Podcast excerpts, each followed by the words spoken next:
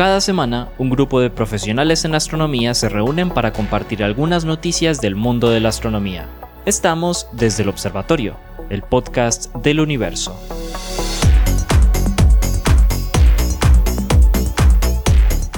Bienvenidos nuevamente a este su podcast desde el observatorio, el podcast que emitimos desde el pregrado de astronomía de la Universidad de Antioquia, acompañados con la profesora Adriana Araujo de la Universidad Sergio Arboleda.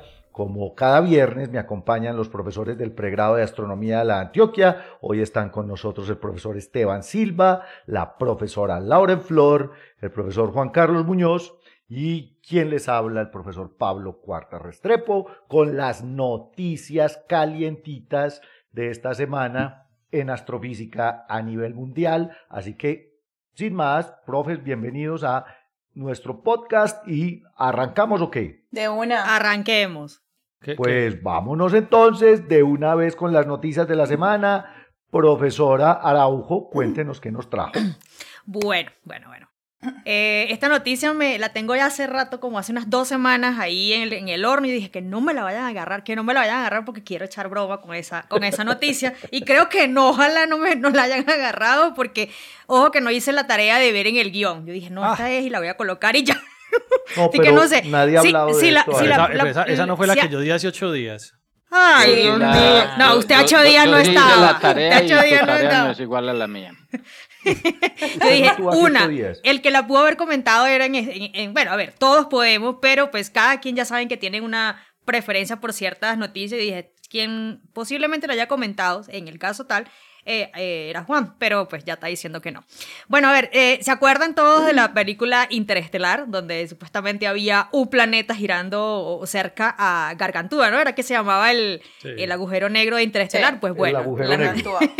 pues resulta que... donde rescatamos al maldito de Matt Damon. eh, ¿verdad? Ah, sí, claro que sí, ese está por allá en otro planeta. está en el, planeta Miller. Sí, eso. Bueno, este no es el planeta Miller, pero sí resulta que sí hay algo orbitando en torno al Sagitario a estrella. Así que no es el planeta Miller, pero sí hay algo, ¿ok?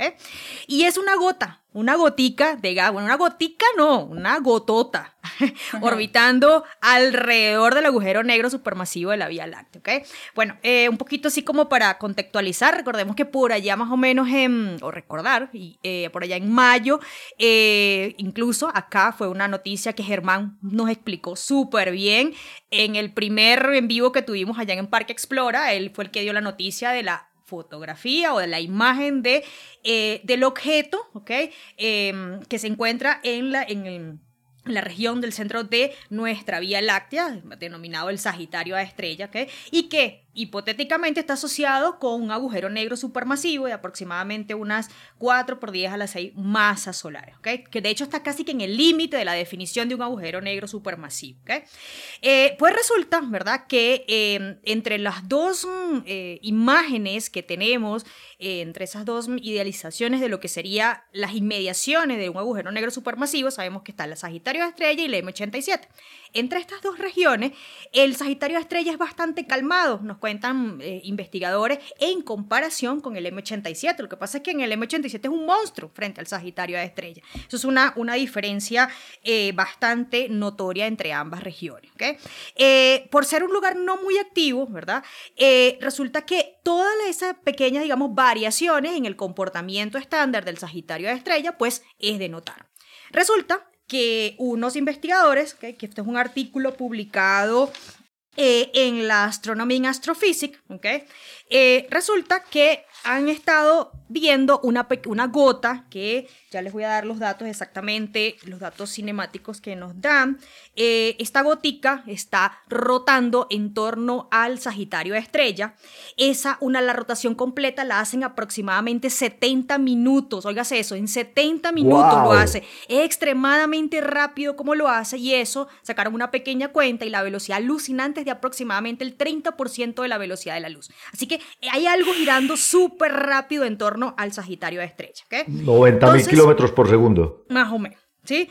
Eh, los astrónomos, ¿ok? Sospecharon que las llamaradas de esta gota de gas eran producto o eran causadas por las interacciones magnéticas del gas que está sobrecalentado en esta región del Sagitario de Estrella, ¿ok? Entonces, ¿qué hicieron? Bueno, llegaron y eh, debido a esta, la primera, digamos... Mm, eh, indicio de que algo como esto estaba sucediendo o que algo raro estaba sucediendo o algo nuevo está sucediendo en torno al Sagitario Estrella, lo toma Chandra. Y por los resultados de Chandra, pues entonces Alma apunta también hasta esa región y entonces estudia. Eh, algo importante a resaltar, ¿verdad? Es que acabo de mencionar dos observatorios que miran en diferentes espectros, del, en, diferentes rangos del espectro electromagnético, ¿ok?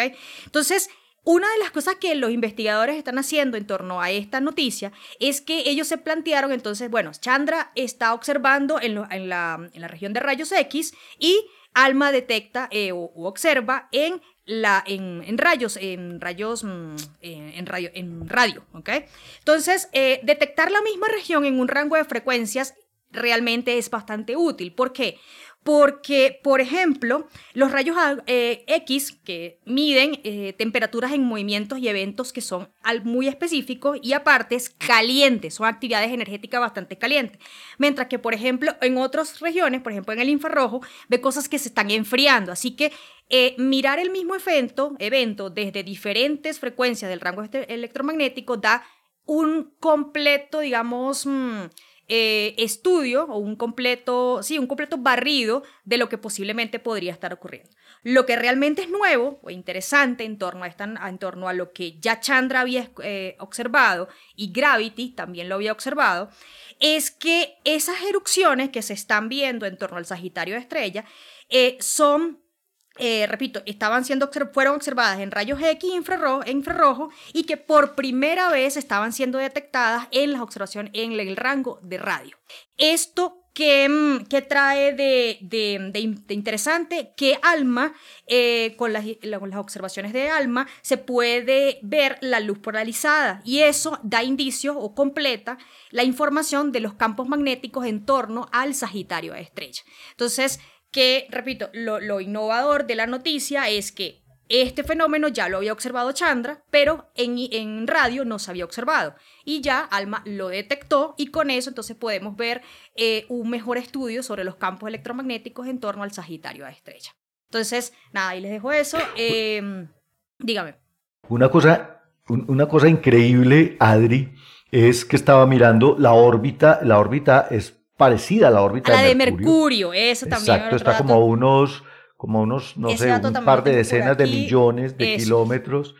Y, pero esta vaina se mueve a 90 mil kilómetros por segundo. Y aquí Imagínense la del mareo, del mareo. Ni fue madre, uno ¿Ah? montado en esa cosa. Es como, ¿cómo es que se llama esta máquina del Parque Norte? Hay una también en el, en el Salitre Plaza en Bogotá, el, el, como sea, el jueguito del, vómito. y, se está, y saben en qué, en qué dirección se están moviendo. Se está, se está moviendo, eh, se está moviendo em, en el sentido de las agujas del reloj. Se está moviendo esa, esa burbujita de caliente. Anti, eh, no, es no, horario, clockwise, clockwise. Se está moviendo exactamente en sentido de las agujas del reloj. Entonces, le, 90 mil kilómetros por segundo esta burbuja de gas. Tan sofisticado vos, mi negro. ¿Cómo Juan? Levógiro. Levógiro. Levógiro. Con el, dedo para ah, parado, ¿no? dice aquí... Levógiro. Y e, e, este, ese ejercicio de multimensajeros es sumamente importante e interesante porque es el mismo fenómeno observado en diferentes rangos del espectro electromagnético y que cada uno pues completa la información de lo que posiblemente puede estar sucediendo y eso, eso es bastante interesante y que pues hoy en día contamos con todos esos observatorios. Entonces ya uno los había observado mientras que el otro todavía no lo había podido observar y pues con eso se completa, digamos, o puede dar indicio, y hay algo supermente también interesante, y es que recuerden, y aquí lo hemos hablado, que nosotros no sabemos realmente cuál es la forma de este objeto, la forma del Sagitario de estrella. Nosotros tampoco tenemos desde el punto de vista teórico el la, la, la métrica espaciotemporal que describe posiblemente a este objeto y que ver lo que ocurre en las inmediaciones de él, pues nos puede dar indicio en saber cómo es él, cómo es el objeto. Entonces ya al, poder, al poder completar la información sobre el campo electromagnético, pues completa en, alguna medida eh, eh, la descripción de este objeto. Pero cuando tú dices que no sabemos la métrica, es que no sabemos si es un agujero de Schwarzschild, de Kerr, de Kerr ah, no, eh, ¿Es con, con sí, exacto. Con toda seguridad es un objeto que está rotando. Entonces es un Kerr-like, lo que llamamos teóricamente un Kerr-like, parece un Kerr. Y sabemos que no es un tipo Kerr, es decir, un objeto descrito por la métrica espaciotemporal de Kerr, porque mm, pues ya lo han medido y las, y las observaciones se, están, se alejan bastante frente a las geodésicas que describe la métrica de Kerr. Entonces, por eso es que no se sabe. Esa es una de las cosas que, que ahí, del punto de vista teórico, las personas quieren y, y, en particular este Sagitario Estrella, porque es un objeto interesante, un objeto que está en, la, en, la, en nuestra galaxia.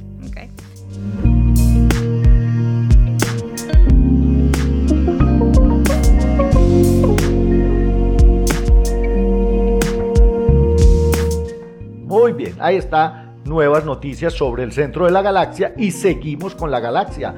Doctor Esteban Silva, cuéntenos qué nos va a, doctor, a, contar hoy de noticias. No, no le gusta. Ay, no le, Ay, le quito. es que, es que, es que explique por qué en Colombia no, porque es que en Colombia doctor es cualquier hijo eh, en, fin. No, no, señor. Nosotros somos doctores en astronomía y, aquí todos somos doctores en astronomía o en física. Por eso. Olvídese, deje la bobada. Hágale más bien. Precisamente. Bueno, Esteban. no, yo les traigo una, noticia cortica y muy sencilla. Aparecieron los que no estaban. Aunque no aparecieron todos. Los perdidos. Aparecieron los perdidos, pero no aparecieron todos. Bueno, ¿y quién eran los perdidos? Cuente. Por allá por el año 2000 3 salió un, artículo que es de estos eh, Annual Review, que son bastante famosos pues, en astronomía, donde se hacía una estimación eh, teórica y se hacía una comparación con las observaciones sobre la cantidad de cúmulos estelares que deberían estar en nuestra galaxia. Es eh, hay 20.000 cosas que dejaré pasar por un lado en cuanto a la teoría que hay ahí detrás, pero, pero de todo eso que se estaba trabajando en ese momento, uno de los resultados que había era que se deberían estar observando en la Vía Láctea aproximadamente unos 100.000 cúmulos estelares, incluyendo los cúmulos abiertos y cúmulos globulares, que eso solamente es una categoría de nuestra galaxia. Es ¿100.000? Aproximadamente. ¿sí? Se deberían estar, eh, o sea, deberían estar en la galaxia, de los cuales no se observaban yo, o sea, ni mil, creo yo. O sea, una cosa... O sea, ni el 1%. Por eso, era una cosa descarada lo que, lo que, lo que pasaba. Y entonces, como todo, eh, lo primero que uno piensa es, eh, la Vía Láctea es rara. Eh, es lo primero que le pasa, no, es que somos especiales, pero que va, no somos especiales ni cinco. Después, la propuesta era que, la propuesta que hacía en ese mismo artículo, tenía que ver con que lo que sucede es que la, la el proceso de formación de los cúmulos eh, se da generalmente en ambientes hostiles. ¿sí? Eso después, por allá por el año 2011, se le llamó, como la traducción es, el efecto de, cruna, de cuna cruel. Cruel, cruel. Cuna cruel. Cruel, cruel, eh, ¿cómo es que es? El efecto de cuna cruel. Cry the crew, algo así. Se me fue, se me fue. Lo iba a decir en este momento y se me acabó de ir. Ahorita, ahorita que me acuerdo. Bueno, no sé, pero es el efecto eh, de, cuna cruel, que quiere decir que cuando nosotros formamos eh, agrupaciones estelares, el que ellas permanezcan ligadas gravitacionalmente, como un cúmulo, es muy poco probable debido a que la misma, la misma cantidad de gas que hay presente dentro del cúmulo en el momento de la formación se encarga de romper eh, el potencial gravitacional y entonces las estrellas que en principio van a formar un cúmulo de estrellas terminan es eh, dispersas en el campo interestelar eh, y terminan solitas por ahí como el Sol.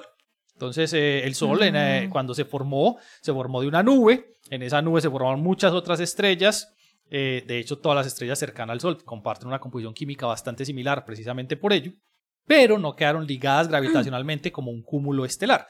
Recuerden los cúmulos estelares, los cúmulos globulares en general, eh, principalmente los globulares, tienen unas características, una forma esférica, una gran cantidad de estrellas, etcétera, etcétera, mientras que los abiertos en nuestra galaxia, tipo las Pléyades, eh, tienen muchas menos estrellas, no tienen una forma esférica, etcétera, etcétera. Sin embargo, cuando se trataba de hacer observaciones en el tiempo, hacia atrás en el tiempo, de la cantidad de cúmulos, se observaba que la teoría predecía la presencia de muchísimos cúmulos. Craig, ah, nada, no me acuerdo del maldito nombre que te, tengo que traducir, ahorita lo busco. Hoy no eh, tenés nada de gringo, pues. No, de gringo, nunca he tenido nada de gringo. eso no es, eso, es, en general. este cafecito con leche de gringo no tiene nada, eso sí no hay nada que hacer. Me, refiero a que estás negado para el inglés. Pero entonces, dale, dale. es que no es el inglés, es que son las tres palabras. Es la palabra técnica. Sí, exacto. Entonces, eh, em, los cúmulos no se observaban, simplemente no estaban ahí y eso generaba un, un gran signo de interrogación porque deberían estar una gran cantidad, en, en, un número lo suficientemente grande, porque cuando comparábamos otras galaxias espirales como la nuestra, encontrábamos que el número de cúmulos sí era del orden de las decenas o de las eh, centenas de miles, lo que era de esperarse. Hasta que llegó Gaia. Entonces, mm. eh, Gaia, si bien no nos entrega a nosotros una información de cuáles son los cúmulos, lo que sí se ha estado trabajando en los últimos aproximadamente 3-4 años es la identificación bajo técnicas de Machine Learning de el conjunto de parámetros en todo el espacio de parámetros, quiere decir, en, las, en los tres parámetros de posición, en los tres parámetros de velocidad y en distancia, la posibilidad que encontremos una gran cantidad de esos objetos, de esos cúmulos estelares que han estado perdidos durante mucho tiempo. Entonces, lo que estos autores mm. encontraron es, ellos utilizaron un sistema de, búsqueda basado en herramientas de Machine Learning que busca en el espacio de siete parámetros donde se cumplen todas las condiciones de las estrellas para poder decir ese conjunto de estrellas tiene una muy alta probabilidad de tener un movimiento coherente, estar ubicadas a la misma distancia y estar ubicadas en el mismo espacio. Quiere decir, son un cúmulo de estrellas. Con esas técnicas, lo que, hicieron, lo que encontraron estos investigadores es 1656 cúmulos nuevos en nuestra galaxia. Y uno dirá, va, eso no es nada. Pues eso no es nada en general, pero al día de hoy eso aumentó significativamente el número de cúmulos que encontramos en nuestra galaxia. Entonces, una persona eh, descuidada, como yo, preguntará, pero ¿cómo así? Si ya estaban ahí, ¿por qué no los habíamos visto? Qué bueno que se hacen esa pregunta. La cuestión es que la gran cantidad de eh, error que nosotros tenemos respecto a, ese tipo de medidas es lo suficientemente grande para uno poder perder esa información fácilmente. Quiero decir, la estimación de distancias, la estimación de velocidades y la estimación de eh, la posición de esos objetos respecto a nosotros no es trivial. Y hay que, sumar, hay que sumarle una última componente. Esa última componente es la gran cantidad de gas que está en la línea de visión entre esos objetos y nosotros, que lo que hace es quitarnos luz que llega a esos objetos y entorpecer las observaciones que tenemos nosotros y las medidas que podemos hacer sobre ellos, en general colocándolos más lejos o generando errores mucho más grandes. Si bien el artículo aún no está publicado, sé que sé, por fuentes eh, privadas que eh, ya está sometido a la revista y que ya dentro de poco saldrá. Este archivo salió eh, publicado en los archives, en, esta, en este repositorio de, de artículos que tienen los, los, los, frikis que somos los astrónomos desde hace muchos años, donde colocamos los trabajos para que sean de acceso público para cualquier persona que eventualmente llegan a una revista. En este caso, pues llegará a una revista y cuando salga, pues eh, tendrá todos estos resultados. Lo interesante es, hemos incrementado en aproximadamente 2.000 el número de cúmulos, pero nos queda faltando una gran cantidad de cúmulos por descubrir. Y entonces nuevamente un espectador eh, aleatorio se preguntará, ¿y dónde están? Entonces, qué bueno que los espectadores se preguntan estas cosas y es, nosotros no vemos ni siquiera la mitad de nuestra galaxia. Hay una mitad que está al otro lado, que para nosotros es completamente inhóspita. Lo que hacemos desde la astronomía es suponer que allá funciona igual que acá.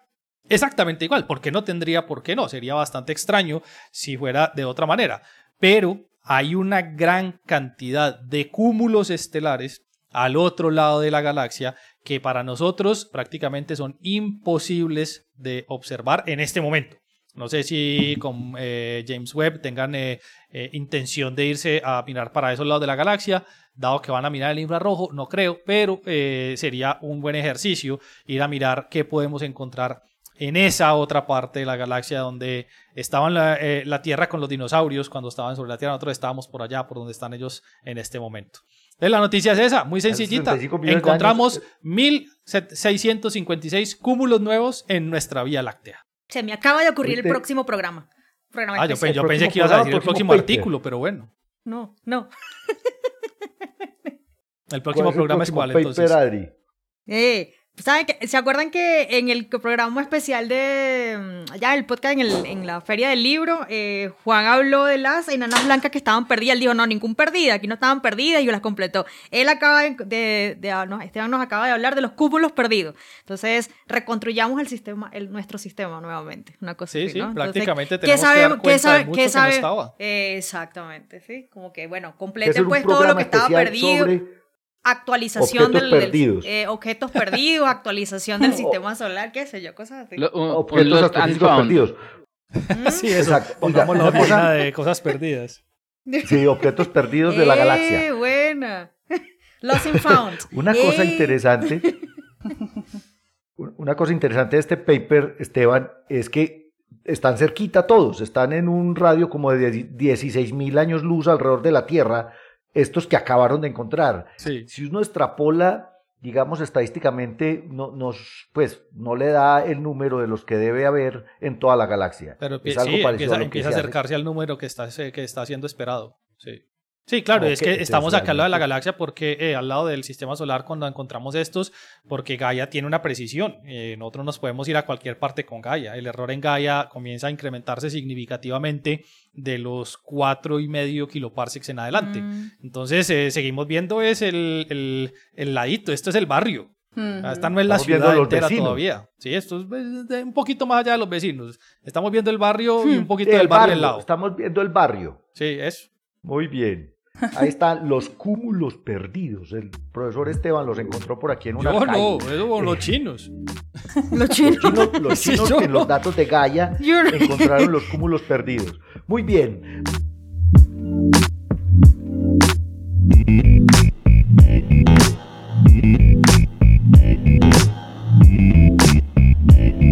Pasémonos de ciencia, bueno, no de ciencia, pasémonos más bien de área de, de la astrofísica si estamos hablando de la misma ciencia en todo. Pasémonos para las ciencias planetarias y, profesora Lauren, cuéntenos pues de qué nos va a hablar. Bueno, les vengo a hablar de Marte, uno de esos planetas que tanto, tanto intriga nos da y tanto interés.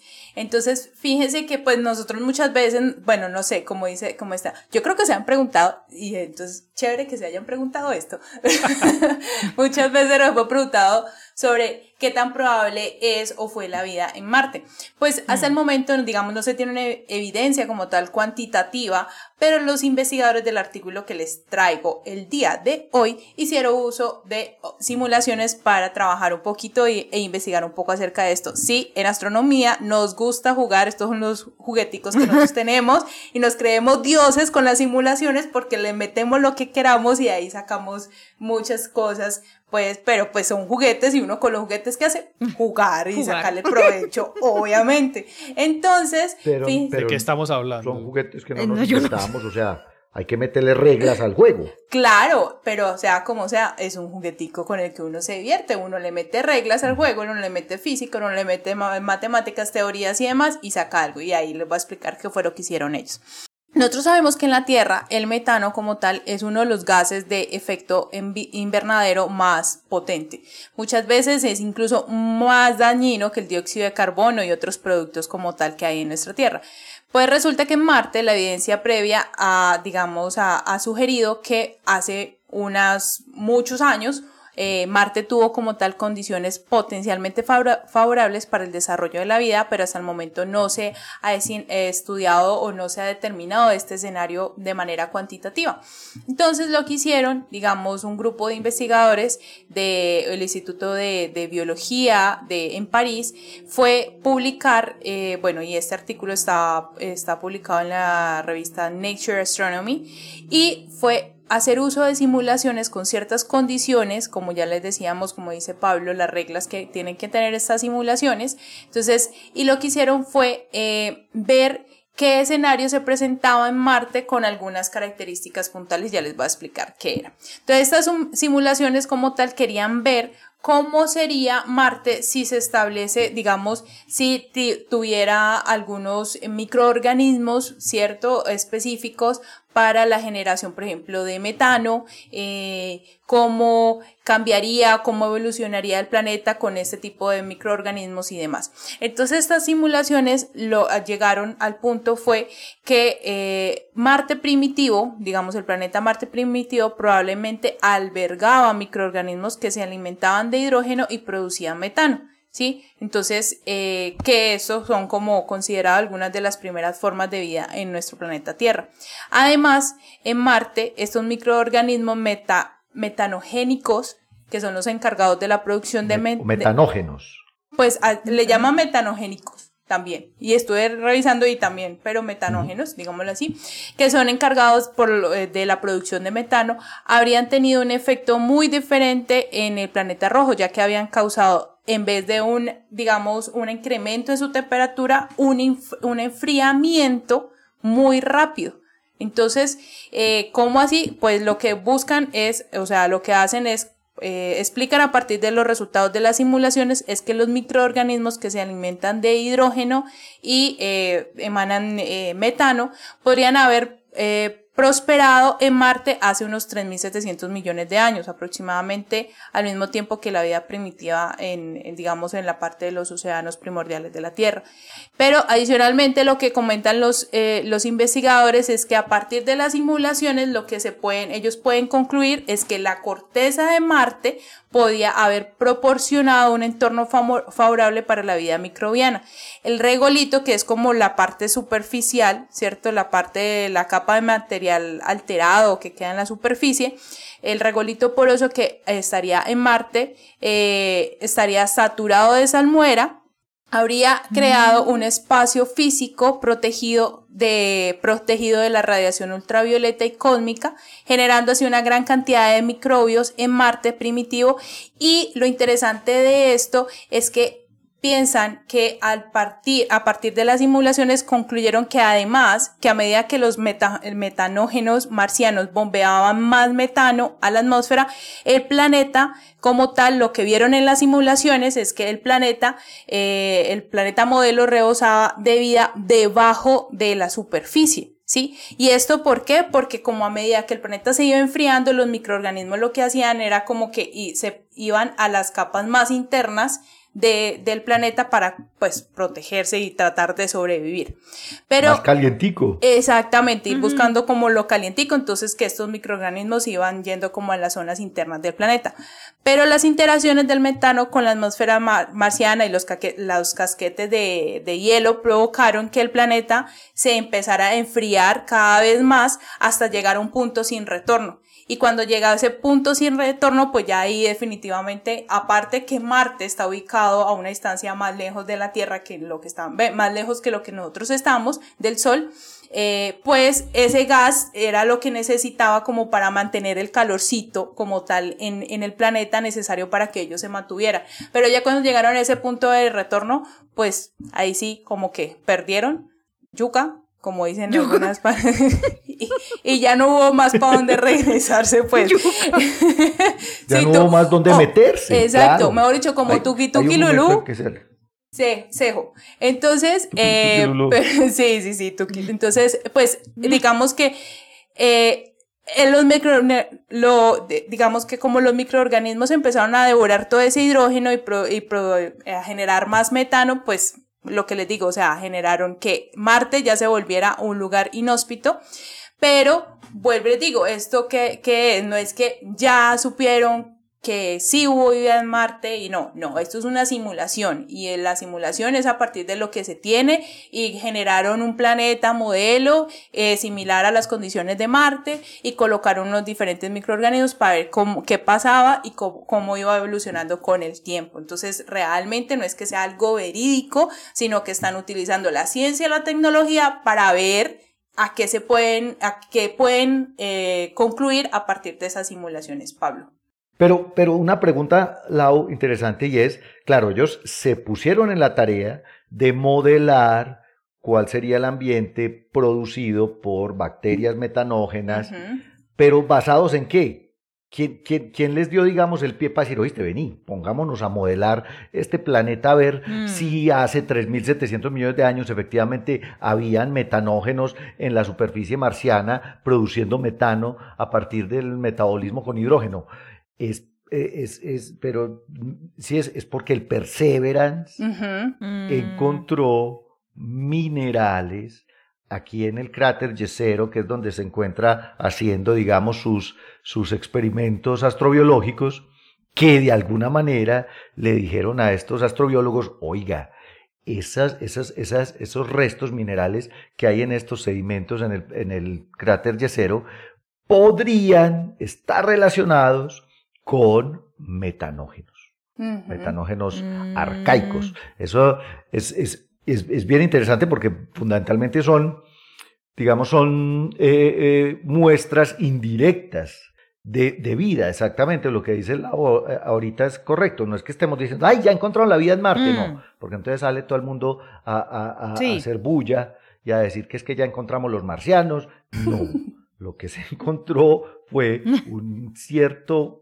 tipo de, sedimento mineral en el cráter Yesero, donde está el Perseverance, eh, y a partir de ahí, pues los astrobiólogos empiezan a, a, echar ideas. Es, este, este artículo me gusta mucho, aunque yo realmente no tengo que confesar que apenas le pegué una ojeadita, pero lo tengo que leer completico y bien, porque hace un, Hace un par de años nosotros hicimos un modelo similar, mm. pero para metanógenos en Enceladus, que es la luna de Júpiter. Es un trabajo que hicimos con Jorge, que no está hoy con nosotros, y con Laura Tenelanda, que era una estudiante de biología de aquí de la universidad, y calculamos cuál sería la posibilidad de que hubiesen metanógenos, bacterias metanógenas, en las fuentes termales en el fondo del océano de Enceladus y efectivamente, como dice la uno tiene unos jueguitos interesantes a los que usted le aplica las leyes de la naturaleza y pone un computador a que le resuelva, digamos, el problema y a veces surgen cosas interesantes. Otras veces el computador le dice a uno, no, eso, no es, eso es imposible, deje de, de, de, imaginarse pendejadas, ahí no hay nada. Pero otras veces resulta que sí. Sí, exactamente. Y, y es un, es una posibilidad bien, bien interesante, muy, muy bacana la noticia, porque pues lo que estamos tratando de interpretar es justamente lo que el laboratorio marciano Perseverance está detectando ahí en el cráter Yesero. Doctora Lau, muchas gracias. Con gusto.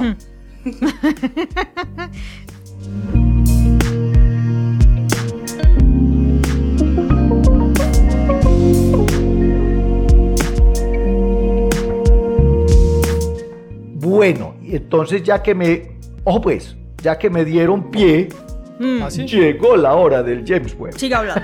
Las noticias. La hora. Debería, debería tener hasta una, hasta un intro. Tun, tun, tun, tun, James Webb. ¿Qué? Venga, pero usted. Ah, no, sí, pero colocarlo. sí, sí, es cierto. Escucha, eh. Sí, pero. Sí, sí, sí. sí. Se lanzó al agua. Cierto, cierto. Sí, sí, está bien, me eché el agua, pero sí es cierto. Yo no entiendo qué es esto, la verdad. O sea, qué, qué vergüenza. Le falta de respeto. Póngame atención que no, en serio, llegó la hora del James Webb. Este es el que para que Joshua meta ahí el. el, la el, y aquí llegó la noticia JWST de la semana en Desde el Observatorio. Resulta, resulta que la primera... Debo confesar que es de, mi, es de mi hora de risa, de los viernes. La hora de la risa de Adriana. ¿Quién le está haciendo cosquillas a Adriana? Por Dios. si, no está, si no se está viendo en cámara, prefiero no preguntar o escuchar esa respuesta. por dos, por dos. Aquí no hay nadie. La hora. Adri, oh pues, la hora del James Webb. Resulta que seguimos yo digo seguimos porque yo me pego, pues, mm. pucha, esto es de todos. Seguimos encontrando cosas maravillosas en la primera imagen de campo profundo del James Webb. Es una cosa increíble. Ustedes recuerdan que hace un par de meses ya se publicó la primera imagen de campo profundo del James Webb, en donde se muestra un lente gravitacional producido por un cúmulo de galaxias que ya es famoso, que se conoce como el SMAX J0723-7327. Esa es la dirección para que cualquiera que quiera ir. Ahí está, vea, Carreras Max, número 0723-7327. Ah, si, no, este, si, no se lo aprenden, pues, o sea, yo no entiendo. Ah, no, pues fácil de llegar. Eso no importa. Este, este cúmulo globular, eh, no es un cúmulo globular, perdón, este cúmulo de galaxias, pues hizo las veces de lente gravitacional. Ya habíamos visto esta lente gravitacional con el telescopio espacial hace mucho tiempo. Y lo maravilloso es, es que este de nuevo, este lente, esta lupa cósmica que tenemos ahí atravesada, pues amplificó la luz de galaxias que están mucho más atrás en el universo. La idea es que el James Webb nuevamente está, digamos, tratando de observar las cosas más, más lejanas del universo, pero aquí además además de tener un telescopio como el James Webb, tenemos la ayuda de una lupa gigante, que es este cúmulo de galaxias SMAX 07237327. Eh, pues acaban de encontrar en la imagen de una de las galaxias amplificadas por el lente gravitacional cúmulos globulares. Los cúmulos globulares, ahorita el profe Esteban nos está hablando un poco de eso, pues él está hablando de cúmulos abiertos en el disco de la galaxia, pero también los cúmulos globulares. Los cúmulos globulares son uno de los misterios de la historia del universo más interesantes. ¿Por qué? Porque son posiblemente los objetos más antiguos en, en el universo y todavía el profe Juan Carlos, ahorita yo sé que va a meter la cucharada porque le va a fascinar esta historia, todavía no entendemos muy bien, digamos que fue primero el huevo la gallina. Parece ser que las galaxias se pudieron haber formado a partir de la, digamos, de, de la unión, el colapso de estos primeros cúmulos globulares, pero esta es una galaxia ya evolucionada a la que le detectaron cúmulos amplificados por el lente gravitacional. Ojo pues, a la galaxia la han llamado la bengala de Sparkle. Es, ¿Por qué? Porque eh, eh, es, una, eh, aparece, digamos, de pronto y tiene estos cumulitos a su alrededor. Resulta que lo que observó el James Webb es, primero, el lente se encuentra a un corrimiento al rojo, a un Z, que es del orden de punto 39. Yo como soy muy juicioso y preparo mucho mis noticias, me tomé la, la, la, modestia, la molestia. No como Adriana, que no revisa siquiera si ya dieron la de ella. ¿A qué corresponde? Oh, pues el que le caiga el guante, que se lo hará. ¿Cómo? ¿Cómo se, cómo, ¿Cómo se nota que Esteban no estuvo en el, en, el, en el podcast anterior? Muy bien. Entonces, porque te extrañábamos, extrañábamos este tipo de chistes puntiagudos. Eh, eh, porque, muy bien, déjame hablar pues, hombre. Entonces, el, el lente se encuentra a 4200 millones de años luz de, de nosotros. O sea, acuérdense que estamos viendo cada vez más atrás. El lente está a 4.200 millones de años luz de distancia. Ese es el SMAX 0723. Y resulta que la galaxia magnificada, medido el corrimiento a partir del lente gravitacional, está a un Z de 1.38. Ese 1.38 corresponde a unos 9.000 millones de años luz de distancia. Ese es, el tiempo de viaje de la luz desde esta galaxia. Entonces, efectivamente, lo que hicieron estos astrónomos, estos cosmólogos increíbles, eh, encabezados por una cosmóloga, la Milla Moula, de, está en el Instituto de Astronomía y Astrofísica Dunlap en, en Ontario, en Toronto, en Canadá, resulta que lo que hicieron ellos, ella y otro montón de personas que trabajaron con esta imagen, fue, ah, listo, miren, esto parecen ser cúmulos globulares. Y son cúmulos globulares en esta galaxia que está a unos 9 mil millones de años luz de distancia. Aplicaron una técnica fotométrica, claro, como ya tenían la fotometría del James Webb, amplificada por el lente gravitacional, se fueron a buscar la fotometría del, telescopio espacial de esta misma región, de esta misma galaxia y de estos punticos amarillos que aparecen alrededor de la imagen de la galaxia amplificada y efectivamente dijeron, no, esa vaina tiene que ser cúmulos globulares. Y aplicaron un algoritmo de fotometría que se llama el Dense Basis. ¿Para qué? Para ajustarle una eh, un, una, un, un, espectro de energía, una distribución de espectral, de energía espectral, que les permite calcular, ojo, la edad de los cúmulos, hmm. eh, dependiendo, digamos, de de, de, de, qué tan rojos o de qué tan azules son estos cúmulos. Yo me imagino que Esteban nos puede explicar mejor cómo, se, cómo funciona esto del Spectral Energy Distribution para calcular la edad del cúmulo.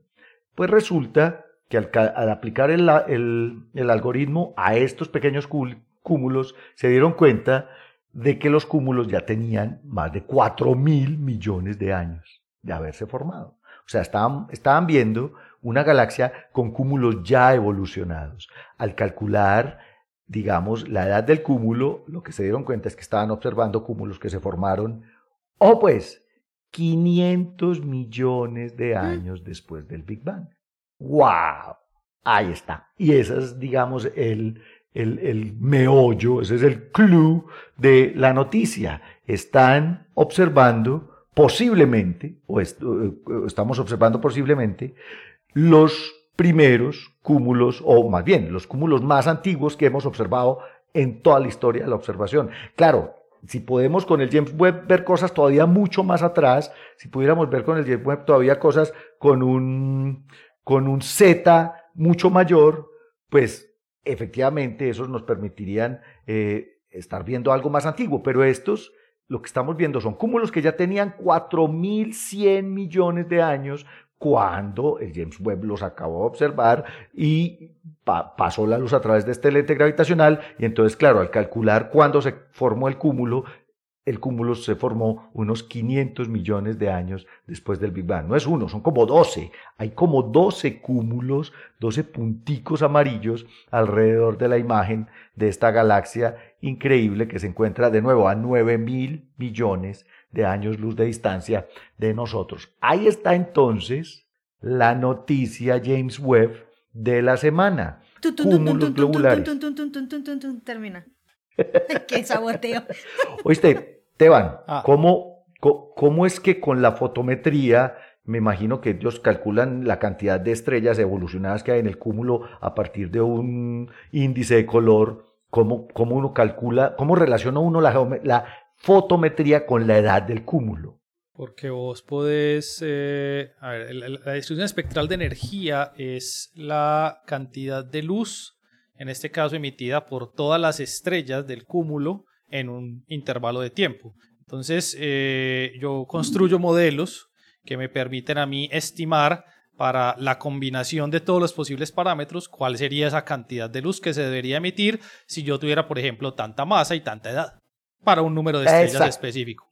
Con, con, un modelo de evolución estelar. Sí, sí, claro, con un modelo de evolución estelar, sí. O sea, yo le meto a cada estrella su modelo de evolución estelar, entonces tiene una masa, asumo una IMF, entonces puedo estimar el número de estrellas conociendo la masa que tiene y la cantidad de luz que debería emitir ese cúmulo. Eh, se predice o se, se, estima, no se predice, sino que se estima en ese caso, y yo la comparo con los puntos. Entonces voy moviendo la gráfica, ajustando mis parámetros hasta que llega a representar los puntos que son las observaciones. Oiga, hermano, pero eso me parece increíble. Pero además, una cosa, digamos, súper bacana de esto es que al telescopio espacial le estamos poniendo otro telescopio que es el lente gravitacional. O sea, es como ver una lupa con una lupa a través de una lupa. Es una cosa genial porque el, lente gravitacional amplifica los cúmulos globulares y el James Webb los ve a través del lente gravitacional. Es hmm. una cosa maravillosa. Y eso un doble filtro. Es una doble amplificación. Sí, sí, eso es, muy impresionante. Lo, y, ahora, si entonces va la pregunta para el cosmólogo. ¿Cómo es que, eh, eh, profe Juan, cómo es que estos cúmulos que se, según lo que están calculando se formaron 500 millones de años después del Big Bang, vos que modelás este asunto de, del merging para formar galaxias, eh, nos, digamos, nos permiten entender un poco ese, ese proceso evolutivo. ¿Cómo formo yo galaxias a partir de cúmulos globulares? ¿Cómo así? Fácil. Así, juntando, así. ¿Cómo ah, hace, ¿Cómo hace usted una bola de plastilina más grande, Pablo? Con bolas de plastilina más pequeñitas. Es que el escenario jerárquico, eso es lo que sugiere. El escenario jerárquico sugiere que las inestabilidades gravitacionales en el gas, es decir, que si hay nubes de gas, usted las agarra patadas y ellas empiezan a colapsar y forman estructuras más pequeñitas, como cumulitos globulares, como estructuras de ese tamaño pequeñitas, pero ellas están cerquitas unas a las otras y como están cerquitas unas a las otras, se sienten atraídas gravitacionalmente mutuamente, entonces ellas van, nosotros lo llamamos coalesciendo y es literalmente hablando como si vos hubieras cogido plastilina y eres hecho bolitas pequeñitas y luego simplemente ¡frum! apelmazas todas las bolitas que pusiste sobre la mesa y armas cada vez bolas más y más y más grandes. Eso es literalmente hablando lo que lo que, lo que sugiere el escenario jerárquico y eso es el mecanismo por medio del cual se forman las galaxias en las simulaciones, cuando corremos simulaciones de formación de galaxias y eso es lo que sugieren estas observaciones y muchas otras, pues, que, que, así es como funciona la cosa. Entonces la idea es que eh, eh, realmente no, no es una gran sorpresa, pero evidentemente es evidencia eh, eh, que está en favor de, de, ese, de, ese, de ese escenario jerárquico.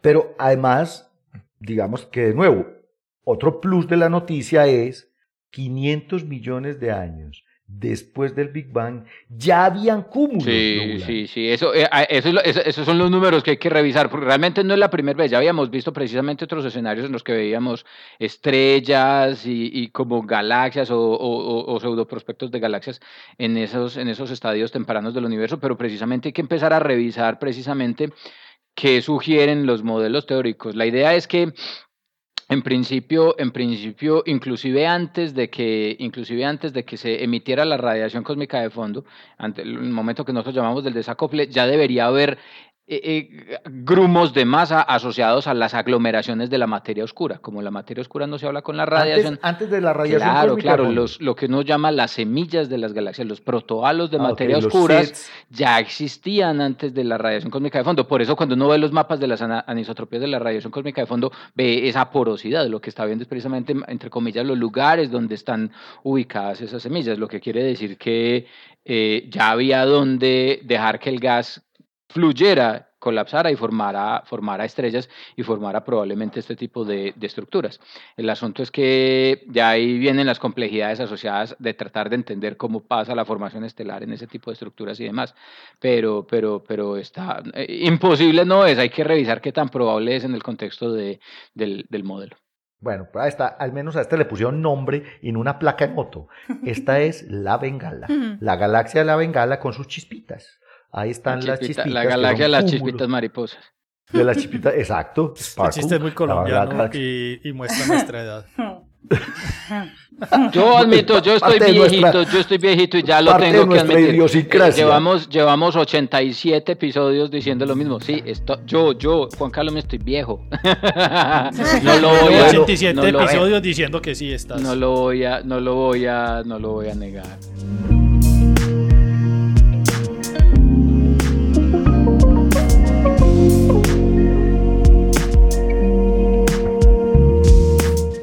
A ver, a ver, viejito, arránquese usted entonces con la suya y regrésenos a la Vía Láctea. Que estoy viejo.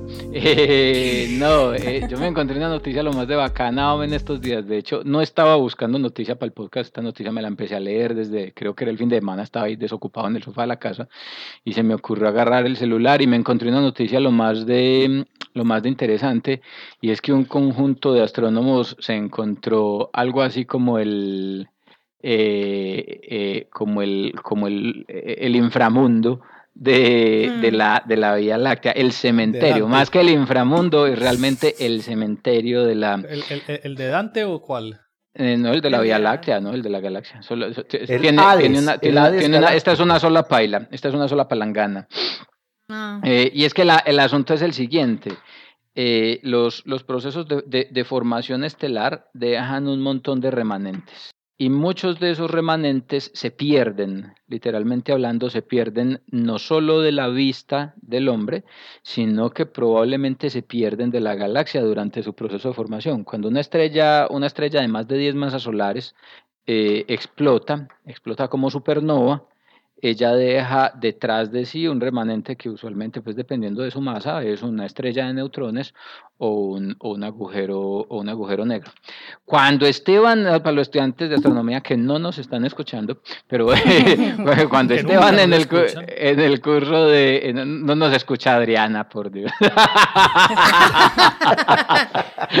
hoy estamos muy poco... Yo, yo, que no me necesitaban a mí. Hoy estamos muy poco familia, amigos, muy poco amigables. Eh, eh, cuando, cuando una, en, en, teoría, cuando uno hace la teoría de, de, de, de clase, de explosiones de supernova, uno supone, y es el escenario más simple, que la explosión de supernova es perfectamente simétrica. Entonces, cuando la explosión de la supernova es perfectamente simétrica, el remanente que queda debería permanecer en la misma región de la galaxia en donde, se, en donde se formó.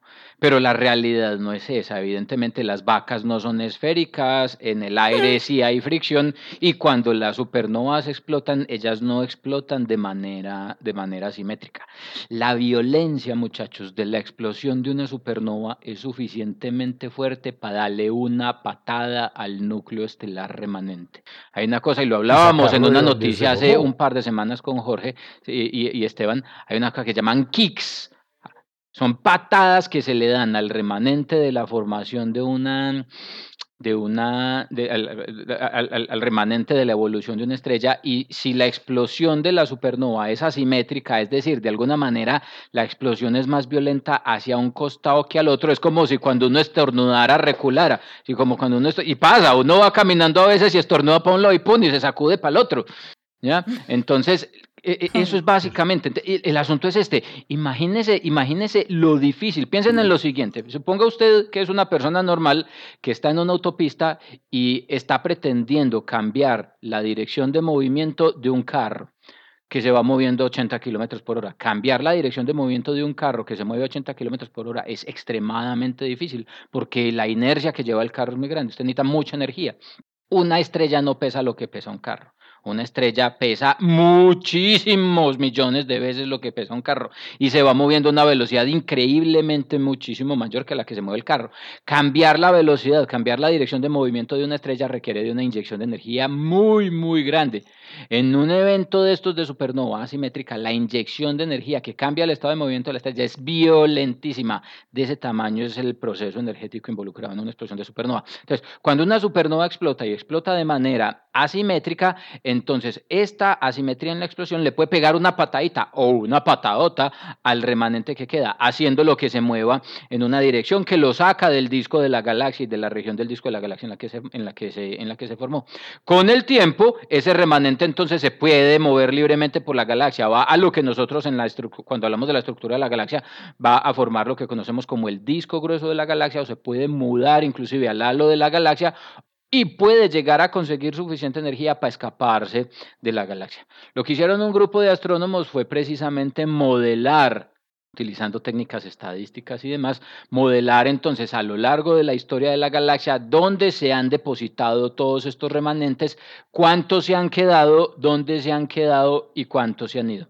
Se encontraron varias cosas, se encontraron haciendo esto, es un trabajo completamente computacional, como les digo, son modelamientos estocásticos y de cinemática de objetos en la galaxia. Encontraron lo primero, lo, siguiente, lo primero es que una buena fracción de la, lo primero es que los remanentes de la evolución estelar de los objetos en la galaxia se van para el halo de la galaxia y forman algo así como un esferoide, algo parecido a una arepa de huevo.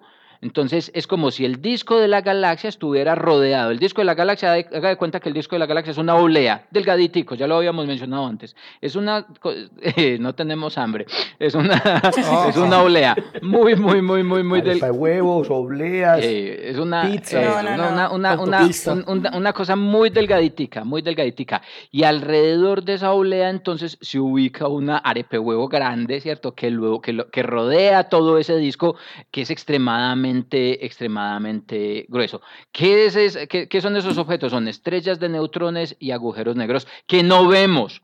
No los vemos. Los agujeros negros evidentemente no los vemos y las estrellas de neutrones después de 10.000, 20.000 años se enfrían y dejan, y dejan de verse. Son muy chiquiticas y solo se ven durante los primeros miles de millones de años cuando estando muy, muy, muy calientes emiten una gran cantidad de rayos X y radiación ultravioleta, pero después se enfrían y se vuelven completamente oscuros a, a, a nuestros ojos. Otra gran fracción se mueve al halo de la galaxia de tal manera que entonces realmente tenemos una componente de remanentes de la evolución estelar, ese cementerio de puras estrellas eh, muertas que se distribuyen entonces alrededor de este esferoide de la galaxia. Hay un asunto muy importante aquí con esto una buena fracción. Esto vuelve y, vuelve y le inyecta energía a una discusión que se llevó o que se tuvo hace 20 años asociada con lo que se conocía como los machos, los objetos masivos del halo. Porque la idea es que cuando, exactamente, eh, eh, Massive Compact, Halo Objects. Cuando, mm, cuando hace como 20 años estaban tratando de buscar explicaciones precisamente para qué era la materia oscura que estaba en el halo de la galaxia,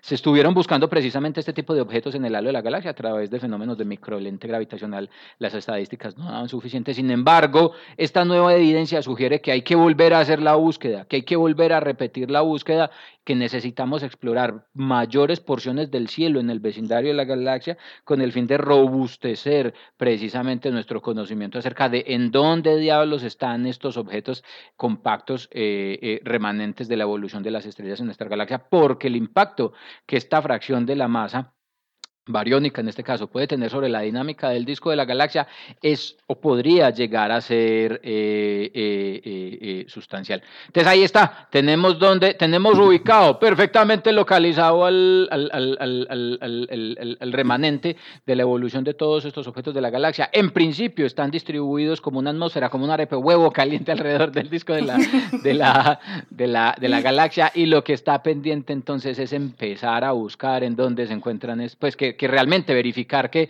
lo que se hace con estos modelos en efecto eh, eh, eh, esté en consonancia con las observaciones y pues ver precisamente cuáles son las implicaciones que esto puede tener en general para la dinámica de la galaxia y para esas estimaciones, por ejemplo, de la materia oscura y de la abundancia de materia oscura en la Vía Láctea.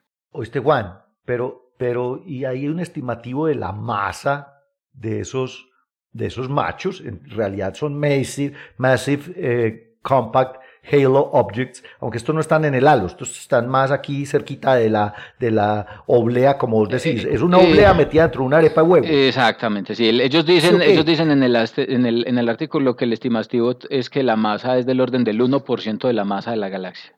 Ah, no, no nos sirve, necesitamos, era un... No, no, no, no, esto no va a resolver el problema de la materia oscura, Esteban, esto no va a resolver el problema de la materia oscura, definitivamente. el, asunto es que, de todas formas, es poquita masa, pero está localizada en el vecindario del disco. Estando, tener poquita masa, pero estar cerca del disco puede hacer que surta un efecto sustancial importante en la dinámica de, de las partículas del disco. Por eso es que puede ser relevante. No es gran cantidad, pero, pero puede ser un asunto de consideración cuando uno modela. Por ejemplo, cuando uno construye un modelo de la, de la Vía Láctea, no tiene en cuenta esta componente. O sea que a usted le toca ponerlo en los nuevos modelos. Hay que, exactamente, hay que empezar, hay que empezar a construir modelos, exactamente, hay que empezar a construir modelos, exactamente, hay que empezar a construir modelos que puedan empezar a considerar la, la, existencia. Es que no se ha verificado, esta es la propuesta, este es el modelo. Hay que ver qué dicen las observaciones si realmente existe o no existe, ¿ya? Pero, Pero ¿y cómo los podemos observar si esa vaina es oscura? No, el asunto es que una forma de observar estos objetos es a través de, de nuevo, la única forma realmente es a través de fenómenos de microlente gravitacional. Sentarnos a mirar muchas estrellas y galaxias en el espacio profundo y esperar a lo largo del tiempo como cuando pasa un agujero negro por el frente de esta estrella de campo profundo o de esta galaxia de campo profundo produce un efecto, un efecto de, lente gravitacional. Eventos altamente improbables pero que ocurren. Eventos altamente improbables pero que ocurren si uno está observando el fondo, el espacio profundo de manera continua que se va a empezar a hacer a partir de finales de 2023 cuando Vera Rubin empiece a observar. Entonces la idea es que exactamente la idea es que eh, este es otro de esos experimentos que está eh, ahí en fila para poder, por ejemplo, empezar a hacer uso de los datos del LST. Yo solamente voy a hacer un comentario y es a invitar a todos los oyentes a que rebobinen todos los capítulos, del, algunos, la mayoría de los capítulos. Juan todo el tiempo habla de comida, sancocho, sopas, eh, champiñones en la Vía Láctea, arepas de huevo. Eso iba a ser yo. Yo iba a hacer una, una, una nota aclaratoria. La, la primera es eh, oblea. Esto no es un podcast. Oblea, dícese de una masa de. Una galleta delgada, muy delgada. no, una galleta no. Eso es maíz y agua. Eso no es maíz, eso es harina. Eh, no sabe hacer oblea. Harina, harina, y agua estripadas a su máxima expresión, increíblemente delgada. Esteban, Y nota, número dos, arepa de huevo. Exquisitez culinaria de arte colombiano producida en el Pacífico y el Atlántico, hecha de maíz, donde por alguna razón decidimos meter un huevo y fritar. Un huevo. Busquen una imagen en internet, son riquísimas. sí, busque, pues para esto, esto es para todos nuestros oyentes internacionales y extraterrestres. Y es, exacto, búsquese lo que es una oblea, obleas con arequipe, es un manjar mm. colombiano, arepa de huevo, es un manjar colombiano. Así que aquí en este podcast, además de hablar sobre astrofísica, hablamos sobre culinaria. Inclusive en clase siempre mis ejemplos son con, comida en clase, inclusive ¿Con mis comida? Son siempre, yo siempre Sancocho, la sopa primigénica. Si, yo no, si, yo no, estoy pensando en trabajo, estoy pensando en comida o en los dos al mismo tiempo. Ya es hora de almorzar, Juan. Sí. Ya es hora de almorzar, almorzamos apenas terminemos de grabar el podcast. Entonces, ahí está, mis, mis queridos oyentes del día de hoy. Hoy hemos tenido los cúmulos perdidos de la Vía Láctea, los agujeros negros y las estrellas de neutrones perdidas de la Vía Láctea, las bacterias perdidas de Marte. Adria, ¿usted qué fue lo que se le perdió hoy? No, vimos una, una, un, como el planeta de Miller. No, mentira. La Usted descubrió en la burbuja de gas alrededor de Sagitario a estrella y yo eh, descubrí los cúmulos globulares alrededor de la galaxia de la Bengala a 9 pues. mil millones de años luz de distancia. Ahí tienen ustedes pues lo que les traíamos para el día de hoy en el podcast desde el observatorio. Nos estamos conversando la próxima semana. Un abrazo. Chao. Chao, chao. chao. Gracias por escuchar desde el observatorio. Encuéntranos en Spotify y muchas más plataformas de podcasts. A los micrófonos, Carlos Muñoz, Victoria Araujo, Andrés Cuartas, Melisa Flor e Iván Zuluaga. Y los ausentes hoy, que coincidencialmente no tienen segundos nombres, Esteban Silva y Germán Chaparro. Producción y edición, ¿quién les habla? Joshua Giraldo. Sí, ese es mi segundo nombre, pregrado de Astronomía de la Universidad de Antioquia.